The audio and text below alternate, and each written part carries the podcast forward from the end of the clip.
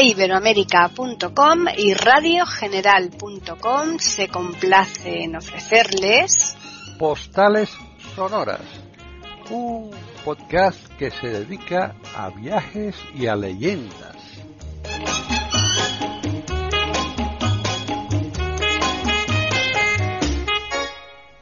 ¿Qué tal? Pues ya estamos aquí otra vez en Postales Sonoras, Cultura y Leyendas en iberoamérica.com.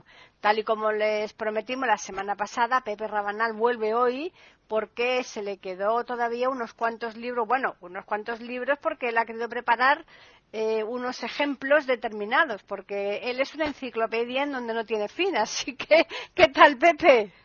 Pues yo aquí, ya que estábamos hablando de libros mágicos y de esotéricos, pues preparando las pócimas en redondas y retortas, ¿no? Fíjate. Como dirían los alquimistas, ¿no? ¡Qué barbaridad! buscando, buscando el oro, ¿no? Madre mía, y, o sea que vamos a empezar con pócimas y demás. no, yo digo pócima, la pócima literaria. Ah, ¿no? bueno, En claro, este claro, exacto. Aunque de eso también, también hablaremos, porque eh, yo me acuerdo que en una ocasión a, a mí me dan por chifladuras varias, ¿no? ya. Y entonces, eh, estudiando el tema de los alquimistas, yo veía que todos los que, eh, ¿cómo te diría yo? Todos los que estudiaban la figura del, del- del alquimista y de la alquimia, Sí, eh, pues se iban a la búsqueda del oro, el tal, el metal de Paracelso, no sé qué, una serie de cosas Hmm. mm, mm, míticas, ¿no? claro. y totalmente ideales que nunca se consiguieron. Eh, Pero mm, a mí me dio más por investigar el lado eh, de mm, qué hallaron en este camino y lo único que, que hallaron mm, los alquimistas fue nada más y nada menos que el desarrollo de la química moderna. ¿no? Claro. Entonces hubo muchas cosas eh, alrededor del fenómeno de la alquimia. Y la alquimia siempre es una. El alquimista, eh, pues eh, para los literatos, eh, siempre es una figura recurrente porque eh, la literatura tiene también mucho de alquimia, ¿no? Claro. Eh, eh, lo, lo que es el libro. Del libro se desprenden no solamente lo que nos cuenta, de los libros se desprende una época. A los, lib- los libros antiguos llevan pegados en las tapas una historia. No hay mm, cosa más emocionante mm, para un aficionado a los libros en papel físico, a los libros viejos, ¿no? En que imaginarnos mm, cuántas generaciones han pasado por ese libro, cuántas historias, de cuántas historias ha sido testigo y no precisamente de la que cuenta, ¿no? efectivamente. En cuántas familias Mm. se movió el libro, Eso es. en cuántas bibliotecas estuvo, rodando y rodando y rodando, y a algunos nos da por perseguir el libro hasta sus orígenes, ¿no? Claro, claro. Bueno, pues en esto de, de los libros, como decíamos la semana pasada, está esa parte oscura, esa parte mm, siniestra, sobre las cuales de vez en cuando conviene descorrer el velo, mm, de esos libros esotéricos, prohibidos, libros mágicos, y tenemos aquí un grimorio nuevo. ah, mira, otra, o sea que seguimos con la magia, Otro libro. claro. Otro libro de magia, que es el Grimorio de San Cipriano. Ajá. Este tiene un santo de por medio. Nada más y nada menos que San Cipriano. La figura mm, de San Cipriano, que había sido mago y ocultista antes de convertirse al catolicismo y llegar a ser obispo de Antioquía Ajá. y santo, Exacto, exacto. se mitifica en este episodio, ¿no? Cipriano vivió en el siglo III. Nos estamos refiriendo en el siglo III después de Cristo. Sí, claro. Se recopila en diversos textos desde finales del siglo XVI,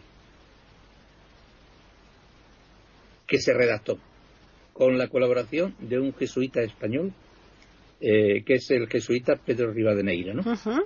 Según cuentan, San Cipriano nace en Antioquía en una familia acomodada y culta. Y entonces, eh, cuando nacías en una eh, familia acomodada y culta, pues tenías las posibilidades eh, que ni de lejos podía tener la plebe, ¿no? Hombre, evidentemente, sí, sí. Eh, Como la de viajar, estudiar y cultivarse. Por lo tanto, era casi una asignatura obligada en los hijos de familias eh, acomodadas salir de viaje, ¿no? Sí, y también el reservar uno de los hijos, ¿no? Para el sacerdocio. También, por ejemplo, ¿no? Pero mm, realmente em, yo me pongo en esos tiempos y hoy, por ejemplo, no hace falta eh, que salgamos de viaje, que si queremos mm, ver el Museo del Louvre, eh, pues prácticamente... Lo vemos desde casa, claro. Hmm. Y te metes dentro, o Eh. sea que incluso cuando vas allí ya sabes hasta por dónde pasar. ¿no? Efectivamente, te lo conoces todo el recorrido. Pero imagínate eh, qué misterio y qué rumores llegarían a cada pueblo, a cada ciudad, a cada casa, cuando eso no era posible. Claro. Tú imagínate a uno que vivía con San Cipriano en Antioquía, mm, que hablaran de, yo qué sé, de, de las Islas Británicas, o de Europa, o, o de continentes que ni se habían descubierto, ¿no? Exacto. como pasaba con América. Ajá. Pues entonces, claro, era obligado que el chaval, por así decirlo, viajara, ¿no? Entonces, viaja por Grecia, por Egipto y por la India. Ujú. Fíjate. Y, y se, y, y- se mm, adiestra o, o adquiere los conocimientos de las artes mágicas, ¿no? Yo, la verdad, esto de las artes mágicas, algún día también habrá que... Que investigar y hablar bien, Porque sí. si yo, so- si yo quiero aprender artes mágicas, Mm, para convertir eh, el plomo en oro y no lo consigo, no estoy aprendiendo ningún arte mágica, ¿no? No, claro. Lo más que, que habré aprendido será a fundirlo, ¿no? Es decir, que esto de las artes mágicas, pues realmente debería ser un nombre, porque eh, irían, acudirían a ver eh, los conjuros, los ensalmos y tal, pero realmente ninguno funciona. Efectivamente. No funciona ninguno. No, no, claro. Nos diga lo que. Algunos seguían en el negocio diciendo que funcionaba, el mal de amores, Mm. la raíz de la mantrágora y, Bueno, pero- y la Biblia en verso, ¿no? Claro, pero, to- todo es dinero, eh, mercado, economía. Pero, yo Mm. creo que, que ahí empieza el conocimiento. Claro. Ahí empieza. Porque, claro, eso necesita estudio, tal, etcétera, y van cosas asociadas. Y es lo que le pasa a, a nuestro amigo San Cipriano. ¿no? Ajá. Recopila todos sus conocimientos mágicos en un libro y se convierte al cristianismo. El libro comenzó a difundirse en 1849. Fijémonos mm, que la mayor parte de los grandes libros, de los grandes descubrimientos ar- arqueológicos, etcétera y tal, eh, eh, se van a realizar en la segunda mitad del siglo XIX y en la primera mitad del siglo XX, ¿no? ¿Por qué? Porque es cuando empieza Europa. Claro. Yo me estoy refiriendo como con, con mi pensamiento europeo. Hombre, claro, el continente antiguo, lógico. Exact- Mm. Exactamente. ¿Por qué? Porque Europa empieza a despertar al conocimiento, se Mm. habla de las antiguas civilizaciones, se habla de Troya y tal, Mm. y a un relojero, perdón, a un comerciante alemán se le ocurre decir, pues yo me voy a, a buscar la ciudad de Troya Claro. y pongo mi dinero y tal, y pasó lo que no está escrito durante 10 años, y al final encontró Troya. Claro. Que esa es una historia que un día la contaremos detenidamente. ¿no? Sí, sí, sí. Porque eh, estamos hablando de Troya. No, no, es que Troya existió. Mm. Y es- descubrió la ciudad de Troya y descubrió los restos del asedio de Troya. Exacto. Ujú. Aquella guerra tremenda de que nos contaba Homero, ¿no? Eso es. Entonces, todas estas cosas empiezan en el siglo XIX y se, y se vuelcan, sobre todo las potencias con dinero, Ujú. Que crean sociedades geográficas, históricas y demás, pues se, mm, se vuelcan eh, en Egipto, en los descubrimientos, etcétera y tal, y en 1922 es cuando se descubre la tumba de Tutankamón. Entonces, no es extraño que en la segunda mitad del siglo XIX todos estos libros empiecen a aflorar. Claro. Por lo tanto, el decir que, es, eh, que la mayoría de ellos son falsificaciones de los mm, de los anticuarios, eh, pues es cuando menos raro, mm, mm, sospechoso, ¿no? Sí, efectivamente. No, tiene, no tiene sentido. Mm. Según la, el te- la teoría de la navaja de Ockham, pues mm, cuando hay duda entre dos cosas si es o no es, la más fácil es la que es. O sea que Claro, y lo más es- fácil es que sea auténtico. ¿no? Exacto. Mm. Entonces, sobre todo cuando está eh, redactado de la forma que está redactado y está hecho con los materiales que está Mm. hecho, ¿no? Y quizás sea eh, ya- y, y una cosa mm, y es que el manuscrito está redactado en castellano y en portugués. Anda, fíjate qué curioso, ¿no? Que, la- que sea en los dos idiomas. Exactamente. Mm, es posible que los redactara de su propia mano eh, el que iba a ser después obispo de, de Antioquía y luego santo San Cipriano. Pero también es posible que lo redactaran amanuenses, ¿no? Sí. Y, que, eh, y que cuando dictaban o cuando se hacían estas cosas, pues había varios escribiendo al mismo tiempo, entonces sacaban varias copias. Claro. Lo que pasa es que normalmente siempre nos llega una. O... Lógico. Y, y, y, es posible también que se eh, cogieran amanuenses o traductores para hacer alguna otra versión, sobre todo si tenías posibles económicos, como parece ser que a, al bueno de don Cipriano no le faltaba. No le faltaba dinero, no, a la familia. ¿Y, y, por, y, por, qué fue tan famoso el libro de golpe y porrazo? Uh -huh. Pues porque además eh, estaban, mmm, además de los hechizos y de los conjuros, ¿no? Sí. Que incluso se dice que hay un hechizo para realizar un pacto con Satanás, Uh -huh. toma con el tipo, especialmente realizados por los musulmanes. Anda. Claro, ahí atizando ya un poco candela a, a lo que venía después. Efectivamente, ¿no? sí, sí. Y, y, señala lugares donde se pueden encontrar tesoros. Ah. Entonces, esto mmm, que se escribió en el siglo III, Uh -huh. ¿sí?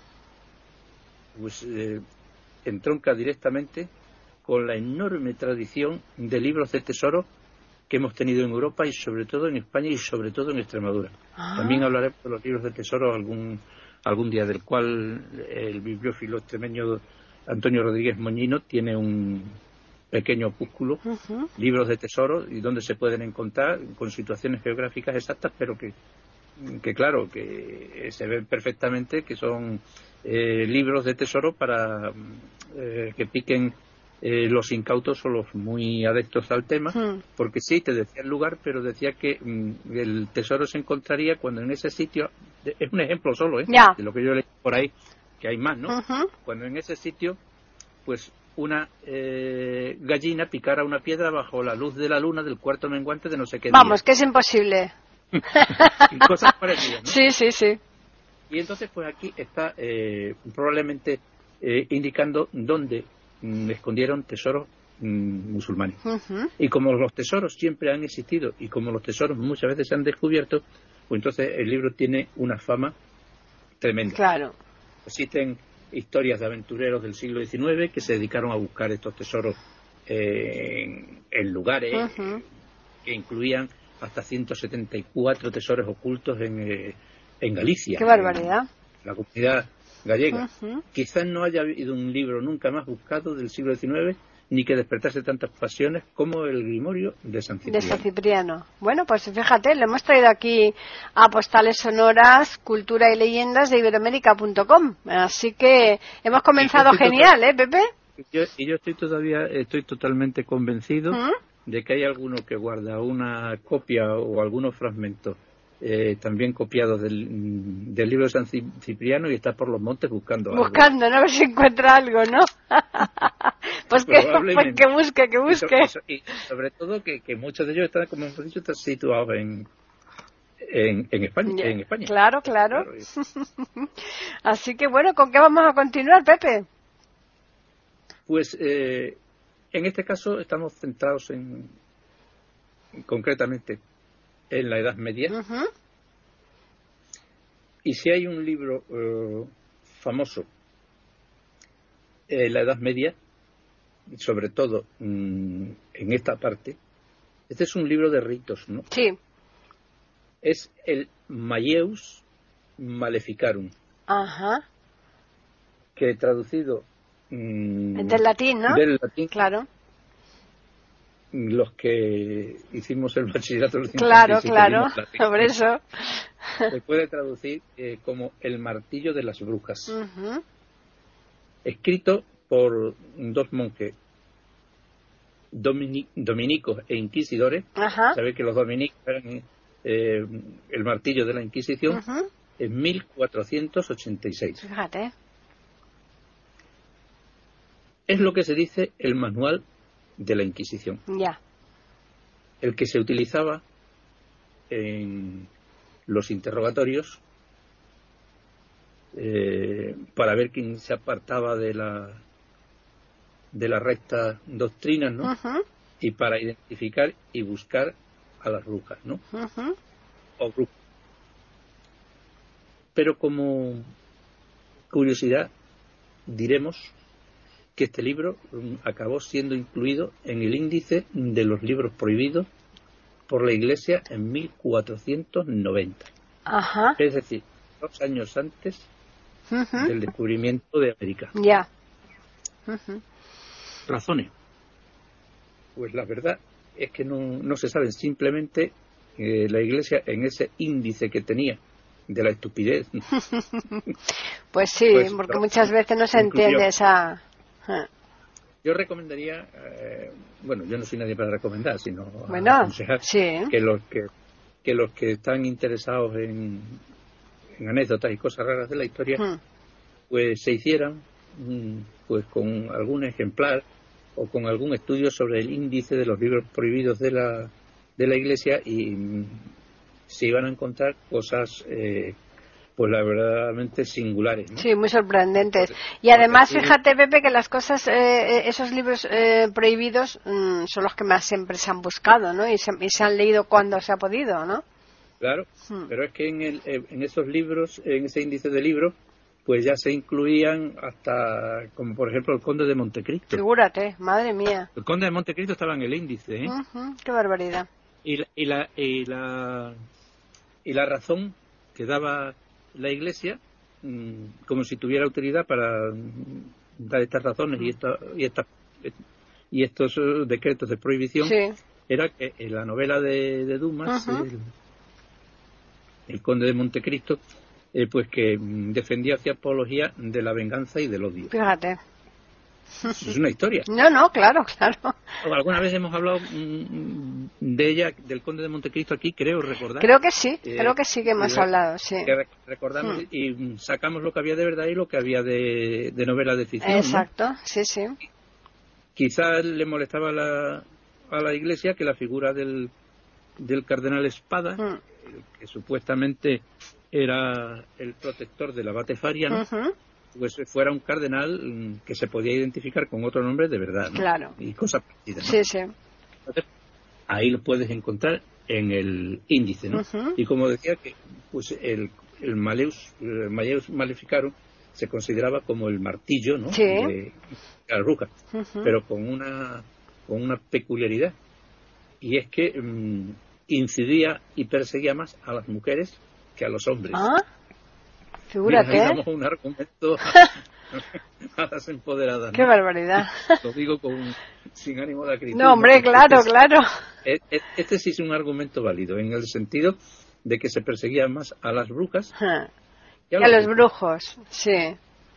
Y eh, como decíamos, pues en, en España, pues la, la Inquisición prácticamente no hizo, no hizo absolutamente nada Mm, comparado con lo que hicieron en Holanda los calvinistas. ¿no? Pues sí.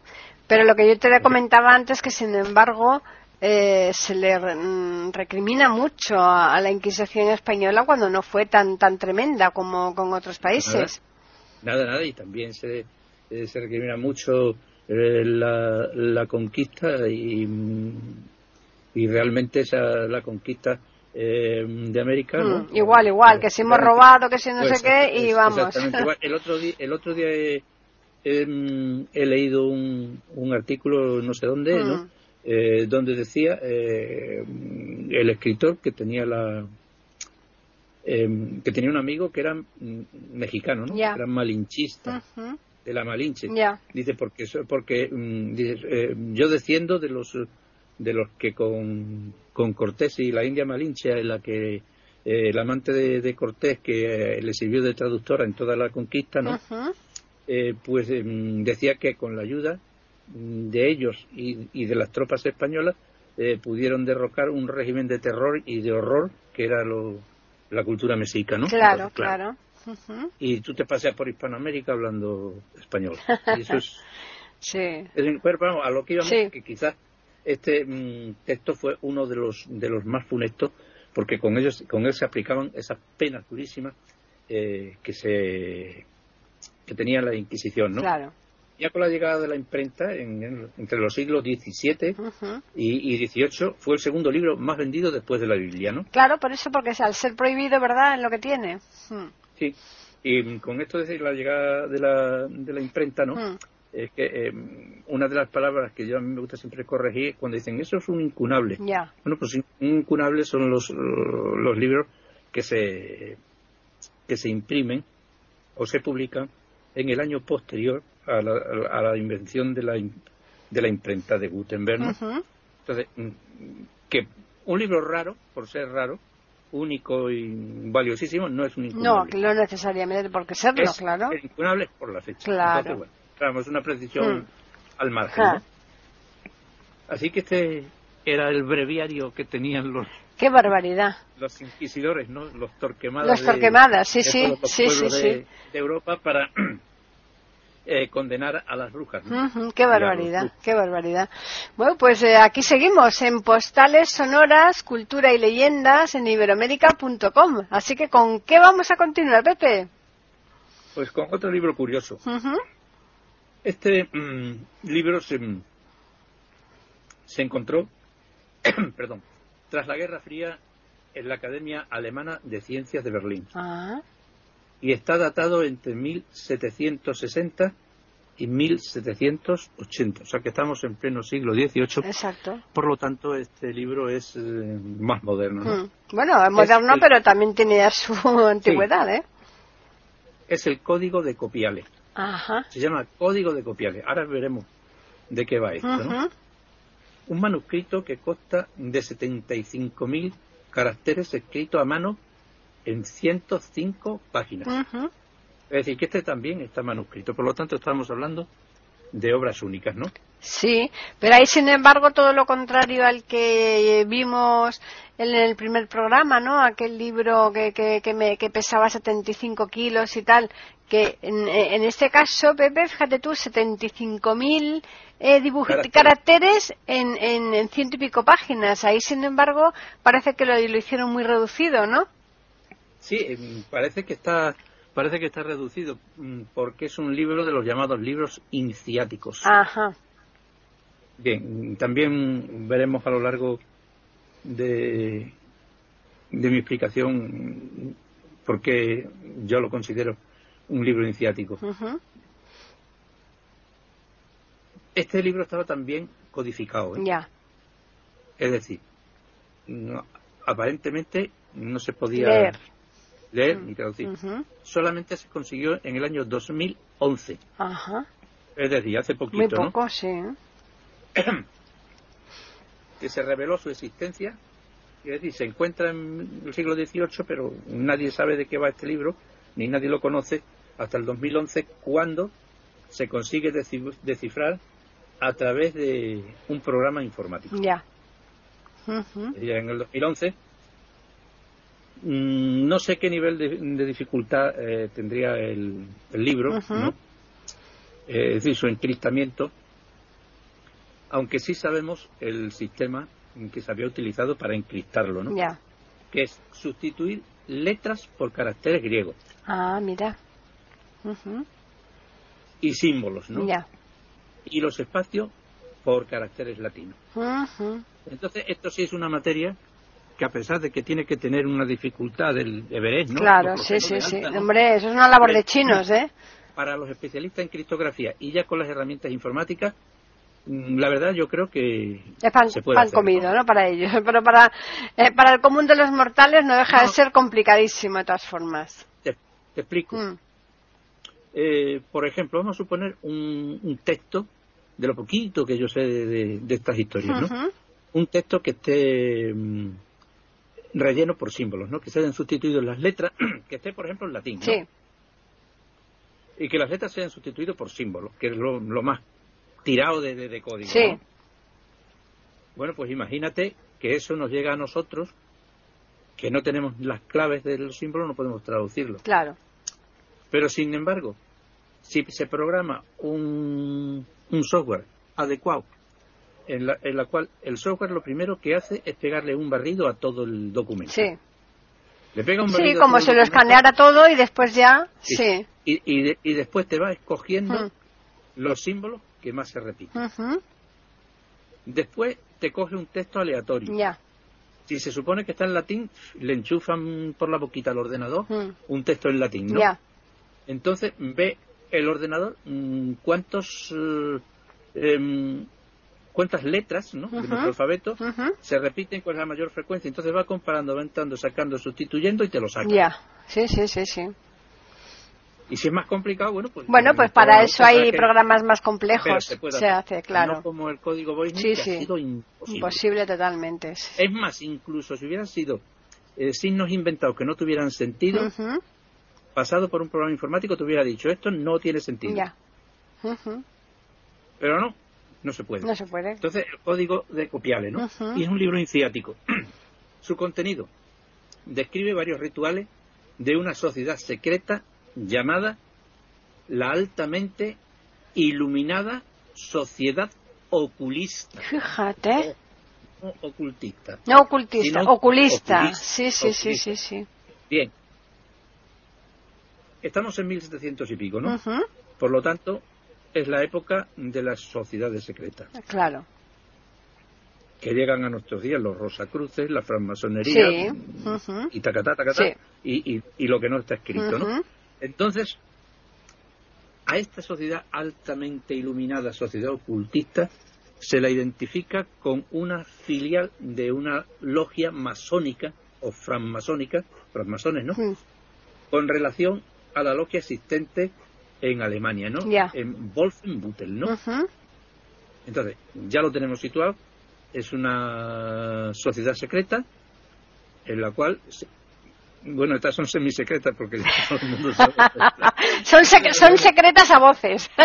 De las secretas son, de las secretas de esas que no sabemos ni dónde están, de esas sí que me dan miedo. De esas ¿no? sí, por supuesto. Estas no. Los masones no son de secretas. Anda, que bate en la marinera. Ya ves. Yo tengo amigos, ¿no? Sí, no. claro.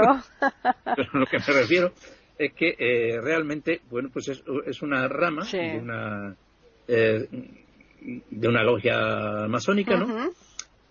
Y el más curioso de estos rituales, que ahora esto sí que nos va a entroncar con eso de oculista, porque yo al principio cuando me tropecé hace ya tiempo que, que leí algo sobre el código este, ¿no? Pensaba que había una Eh, equivocación, ¿no?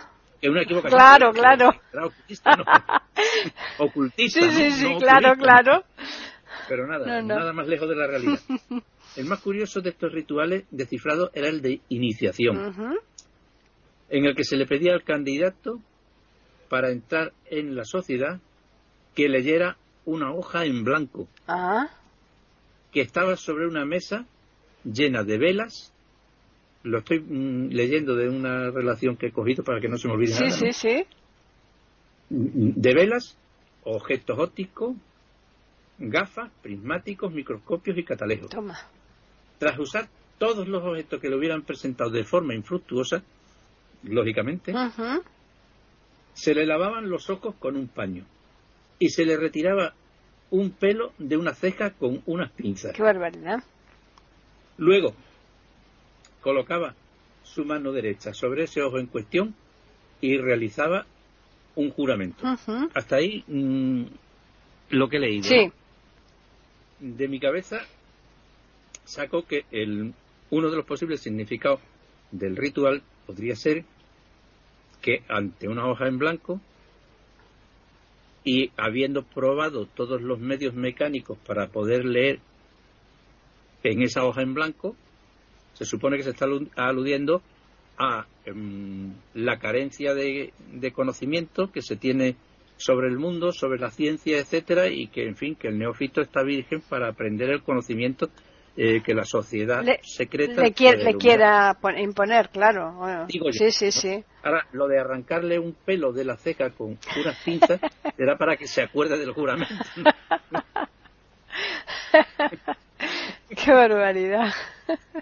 Y hasta ahí, bueno, pues eh, el, el libro eh, eso- es un libro Interesantísimo esto, ¿eh, Pepe? interesante. Entonces, súper curioso, vamos, qué barbaridad.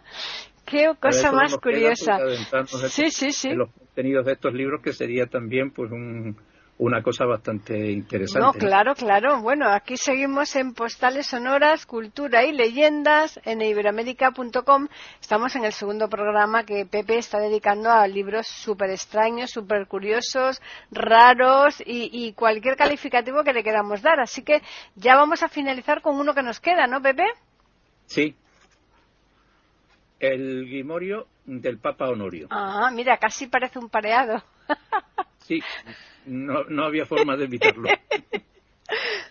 Lo que sí han querido evitar la Iglesia Católica es ha querido discutir que este grimorio o libro de magia hubiera sido escrito por el Papa Honorio. Ya, Porque cómo iba un Papa a escribir esas cosas. ¿no? exacto. Es que. no- Bueno. Pongámonos en situación. Eh, si nosotros consideramos la historia del pontificado desde el Papa I hasta el que tenemos. Papa Francisco. de, que- de que, de que el papado mm, y sobre todo los papas eran personas sin máculas, casi ángeles, dejémoslo estar, porque no es así.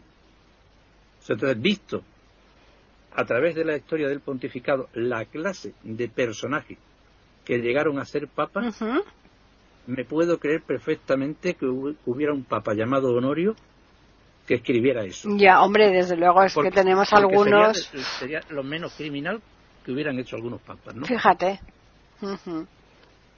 Por ejemplo, un papa inteligentísimo que tuvo eh, el pontificado Mm. fue el papa Borgia. Hombre, el Alejandro Borgia, sí, sí. Es Que era español. Bueno, no digo nada más, Muy- que vean lo que hacía. Desde luego.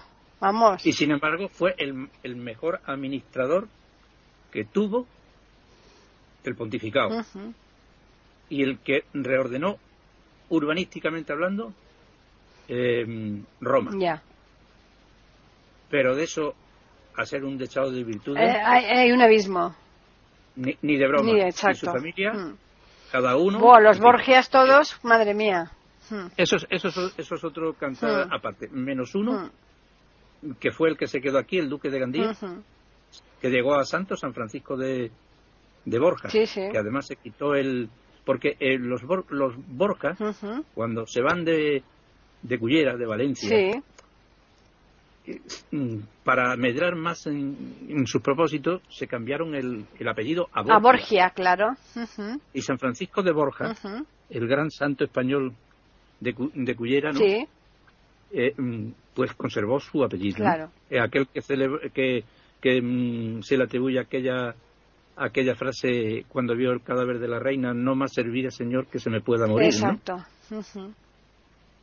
Porque, bueno, en fin, eso es una historia que contaremos. Pero vamos, el Papa, el grimorio del Papa Honorio está considerado por los amantes del ocultismo, del ocultismo como una obra maestra de la magia, Ya.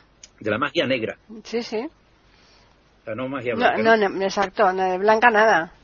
El- eh, es, es también llamado el libro de los conjuros de Honorio.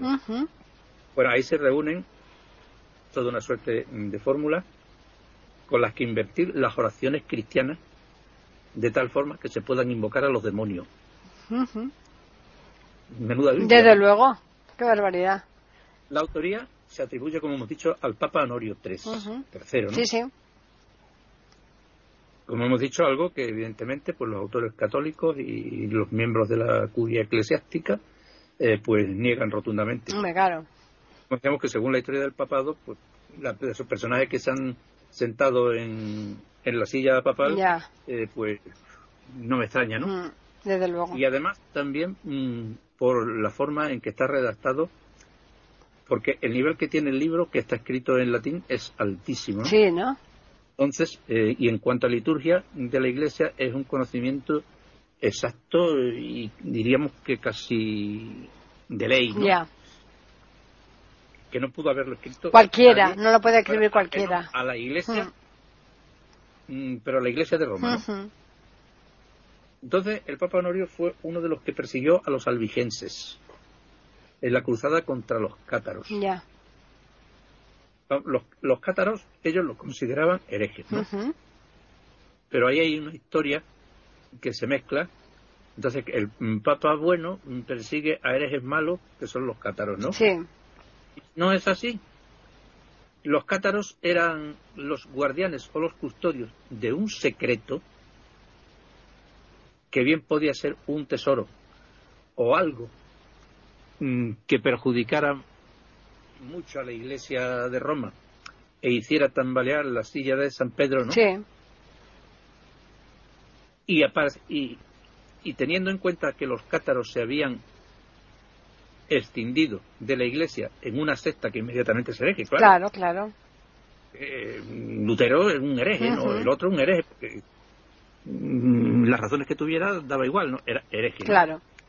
Pero mm, aquí había algo más, porque eh, a Lutero, a pesar de que se persiga a los luteranos tal, no fue tan concienzuda eh, en colaboración con templarios y con todo lo que pillaron de ejércitos por Europa, ¿no? Para perseguir hasta la total extinción y la masacre que organizaron en el castillo de Montseguir. Montseguir, si, te, si algún día vas por Francia y visitas, el, te aconsejo que visites el Languedoc, ¿eh? La región del Languedoc está en el centro, en Bessières, ¿no? Ya. Está eh, el, el castillo de los cátaros, está en Montseguir, que es eh, eh, donde se les cercó y donde se les dio muerte a todos, no, no quedaron ni uno. Pero está totalmente documentado eh, en la historia eh, que cuando la- las tropas del Papa Honorio, este que había escrito el Grimorio, ¿no? Sí. ¿eh? Em, cercan el castillo de Montserrat y, y hacen la masacre, dos días antes de que caiga el castillo, algunos cátaros escapan con algo que no se ha podido localizar y al, cual el Papa, que era lo que iba persiguiendo, no pudo echarle mano. ¿no? Ya. Entonces, eh, si quieren revestir la, la figura del Papa Honorio de santidad porque persiguió a los cátaros Mm. y que la pureza del- no por- y que mm, pudo ser el autor del Grimorio, pues para mí yo creo que sí. Todos los datos históricos Sí, apuntan sí, sí, a. Ujú. Y en definitiva, esos cátaros, se- eh, eh, ese secreto eh, se, lo, se lo llevaron. Se lo llevaron, aunque hay por ahí especulaciones, Mm. ¿no? Claro. Decían eh, que podía ser el- las más fantasiosas, ¿no? El Grial, Ya. el Santo Grial, mm, bueno, que tuvieran la copa en la que dio eh, Jesucristo en la última cena, pues puede ser Claro. una auténtica o una falsa, me da igual, ¿no? O sea, da, da- da igual. Sí. Pero no creo yo que todo el papado, eh, la curia de, mm, de Roma, eh, pusiera en funcionamiento todos los recursos que, pu- que puso por una simple copa. Desde luego. A un papado de estos ya le daba igual. Mm. Yo creo que sí. Hombre, si lo, si lo encontraba, sí, pues haría alguna fiesta y tal, y no sé qué. Pero ahí había otra cosa. Sí, ¿no? seguramente tendría que haber algo más. Secretos vaticanos, etcétera, eh, algún evangelio de esos tachados de apócrifos que no podían ser refutados y que tirara por tierra la doctrina de la Iglesia, aunque nos pueden acusar de conspiranoicos por decir estas cosas, pero No, bueno, es que to- todo está dentro de, lo posible. ¿no? Aquí no afirmamos nada, ¿no? Aquí estamos. y, y- y- y sobre todo cuando se, mm, se, se dice por eh, ya bastantes eh, historiadores expertos Claro. eh, que, que Magdalena eh, María Magdalena Mm. desembarcó en las costas de, del sur de Francia además hay una iglesia que llama que es la iglesia de María Magdalena con su imagen. Eh, y, y que venía acompañada de Jesucristo Mm. por ahí andaban los tiros Pues sí, sí. en esa época No, ¿eh? claro. y posteriormente y posteriormente también pruebas pruebas no existen Hmm. solamente eh, se apuntan los hechos de que no se podía eh, justificar una persecución tan Tan brutal, tan brutal, sí. tan brutal Sí. por un Hmm. quítame ya esas pajas de. Exacto. ni en esos tiempos No, ¿no? no. y decimos que, que por eso podía ser eh, que, que esté el libro de- del Papa Honorio entre los mm, los más importantes en lo que se refiere al libro de magia de magia negra o grimorio como podían ser otros que hay también de esa eh, de esa misma calaña como es el, la llave de Salomón que también sobre el templo hay muchísimo misterio, o el Grimorium Verum, Sí, sí. que son poco más o menos de la, de la misma fecha, ¿no? Ya. Y existen eh, muchos eh, textos con el eh, con, este, con este título para satisfacer los- las peticiones de los bibliófilos que quieren copias, facímiles, etcétera, del, del grimorio del, del Papa del Papa Honorio. Como verás, mm, los que nos metemos en estas cosas estamos desafiando las maldiciones, ¿no? que nos puedan caer, porque esa es otra en la cual no vamos a entrar, que si nos vamos a las maldiciones que ha echado la Iglesia a todos los que tratan estos temas, Ya. que yo creo que algunas seguirán vigentes. Digo ¿no? yo. Digo yo. Diciendo dogmas y pues seguro que estamos, Mm. estamos fuera de ella. Pues ¿no? sí. Pero en fin, eh, yo creo que es un- son cosas curiosas y que de vez en cuando merece Hombre, por supuesto. hacer una- unas Sí, paraditas. sí, sí, sí, estos- sí. No, es que estos- estos dos programas, Pepe, han sido geniales ¿eh? y, y muy, muy, muy curiosos y sobre todo no, no, que no se prodigan mucho, no es fácil de encontrar. ¿eh? Eh, así que yo creo que los oyentes de aquí de iberoamérica.com eh, tienen que estar bien, bien contentos porque el que le gusta este tipo de cosas, evidentemente, el que, el que no, pues como siempre, aquí hacemos programas para, intentamos hacer programas para todo el mundo. Entonces, como todas las cosas no que- le puede gustar a todos, porque que vayan eligiendo, ¿no? cómo son cómo son las Hmm. cosas E- estos programas mm, perdón estos eh, estos temas le- les gusta a los bibliófilos a todos Sí, sí, sí, sí, sí. porque además un, un bibliófilo eh, tiene que luchar siempre Mm. eh, con una tendencia insana que lleva dentro Claro. Que es la de apoderarse de cualquier libro que le interese Hombre, claro. por el medio que Ah, sea exacto, exacto. a veces lo compra y a veces lo roba Sí, sí, sí. por eso a muchos les, dicen bibliopiratas ¿no? Claro. No, y, y que el... Lo que pasa es que mucho pues nos controlamos, ¿no? Claro, no lo hacemos. ¿no? claro. Pero Eh. entonces todos estos temas a Sí, por supuesto. No, y que el, el que tú les hayas dado todas estas pistas eh, para poder acceder a, en Internet a todos estos tipos de Sí, sí, libros. todo esto Mm, hay muchísima gente que ha escrito y Mm. tal. y- mm, hombre, lo que lo que pasa es que el conocimiento de saber dónde está viene siempre de, de la lectura indiscriminada. Claro. El lector no tiene que ser un lector especialista. Sí, yo leo, pero leo mm, Mm. a Truman Capote. Claro, a mí me parece que estás tonto con la cantidad de cosas que hay que leer. claro, es que hay que, como dices tú, hay que ir y picoteando, no se puede estancar uno en, en, en- en un estilo, en una forma, una materia, hay que, hay que ir. Pues, última vez Claro. he comprado yo libros y cosas de autores de los que no tenían ni idea. Claro. ¿Quién será este? Sí. ¿Qué será esto? no? Mm. Y luego, pues ahí está la gracia. Eso es, te pones a leerlo, es como cuando vas a un país que no conoces para nada la comida de, de- del lugar y tú dices, bueno, eh, me voy a arriesgar a pedir aunque a lo mejor después no me la pueda comer, pero es que si no, No, pues es que Pues nosotros, no aprendes. los bibliófilos, Mm. siempre también desembocamos en otras historias, Mm. ¿no? Eh, como son, porque claro, hay muchísimos libros de estos que para, eh, o que, sí, que no están traducidos eh, no- de la paleografía en la que están escritos, Claro. ¿no?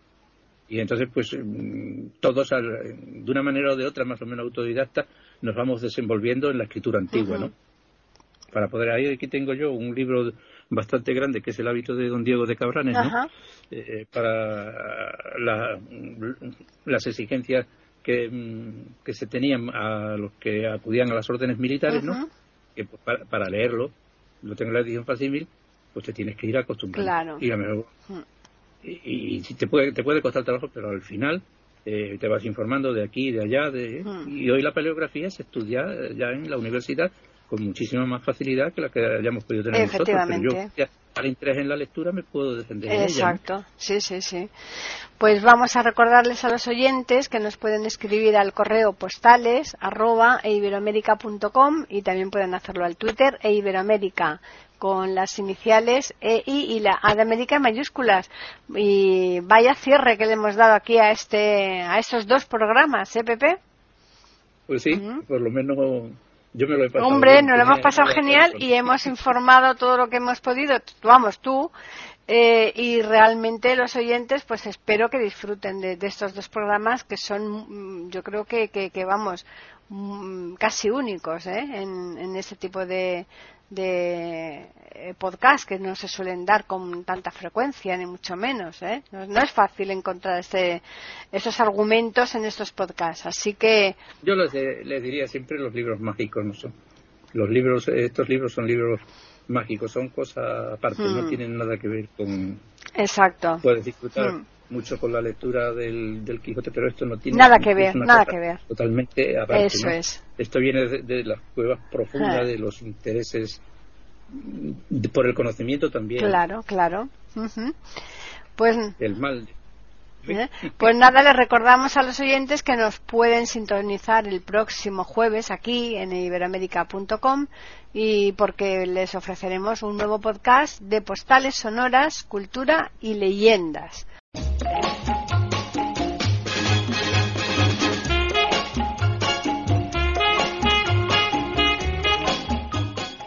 Acaban de escuchar un nuevo episodio de Postales Sonoras, ese podcast que cada semana emitimos con mucho gusto en iberoamerica.com y radiogeneral.com.